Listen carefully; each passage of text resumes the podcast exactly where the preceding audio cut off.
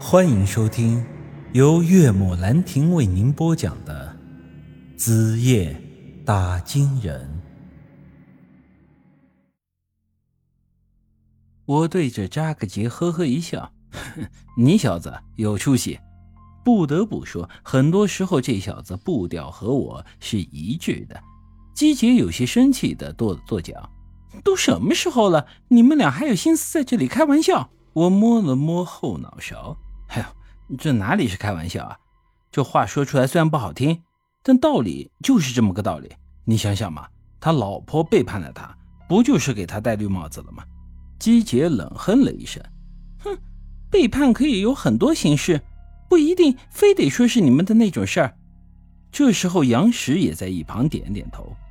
嗯，白小姐说的有道理，背叛有很多形式的。根据石像上的记载，这阿修罗在他师傅老和尚死后变得无法无天，甚至进入到了北方，当了大明朝的国师。这按理说啊，以他的本事，完全可以把那个国家搅得不得安宁。但是。那之后就完全没有关于阿修罗的记载了，他就像是突然人间蒸发了一样，甚至在我们之前都不相信这个世界上还有阿修罗的存在。我想，阿修罗的突然消失，可能就与这蛇女的背叛有关。杨石的这个解释明显是比我和扎克杰所说的绿帽子要靠谱一些，但这也不过只是他的猜想。毕竟，在我们的印象中，阿修罗一直都是一个传说中的人物。现在我们所遭遇的事情，虽然勉强能证明他可能真的存在过，但是我们对他的了解还是太少了。我们所知道的有关阿修罗的信息，只有他是个恶神，在三百年前的大饥荒时期降临世界。后来，在他看到人世的世态炎凉之后，试图以自己的方式来改变一些事情，仅此而已。这时，我打开莲花灯，探看了一下四周，发现这个石窟左侧的墙壁上有一道门，这后面是一条幽深的甬道。我对姬姐他们说道：“好了好了，管他什么阿修罗的。”他是被他老婆弄没了也好，或者是被他老婆戴了绿帽子也罢，都和咱们没太大关系。咱们呀，现在的目标只有一个，那就是破除诅咒，然后活着从这里出去。当然，如果有机会的话，还得去扎克基家里蹭一顿羊肉。我这肩膀上的一刀子不能白挨了吧？说完，我便打着灯走在最前面带路，四人一起离开了这里。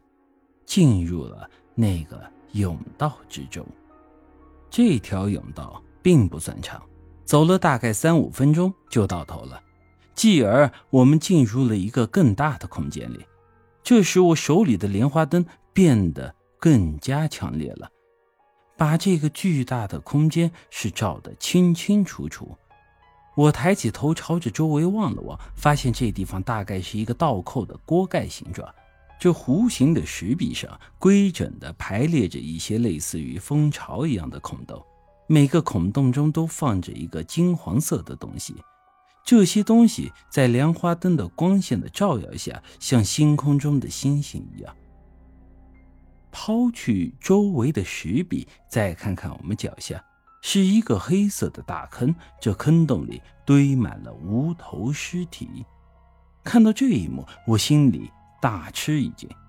妈的，原来藏尸洞真的在这。据传言，昔日里拉因为藏尸洞的存在，三百多年来周围长期弥漫着恶臭的尸气。我们之前赶路的时候，一直都可以闻到这种气味。可奇怪的是，现在我们进入到藏尸洞的内部，那股尸气反而是消失了。另外啊。大坑的尸体也非常的奇怪，三百多年了，他们不但没腐烂，而且就连身上的血都没干。由于坑洞之中有很多草原的黄沙，流血的无头尸是沾满了黄沙，然后再横七竖八的堆积在了一块这场面着实是有些难以描述了。这想象不到这场面的哥们儿，可以参考一下国满面包糠的炸鸡。这里啊，我就不再过多的恶心各位了。另外啊，大坑的上方还立着一块锥形的黑石，直径大概有十七六米。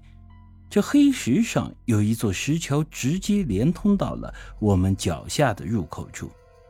这石桥也不知道是什么时候修建的，长有二十几米，宽不到两米，看上去似乎也不怎么结实。所以这个时候，我只是试探性的往前走了两步，想确认它是否安全。这要是待会儿一下子断了，我们四个掉了下去，那就得跟坑里的那些个没脑袋的哥们一块洗这黄沙浴了。想想就后背发凉。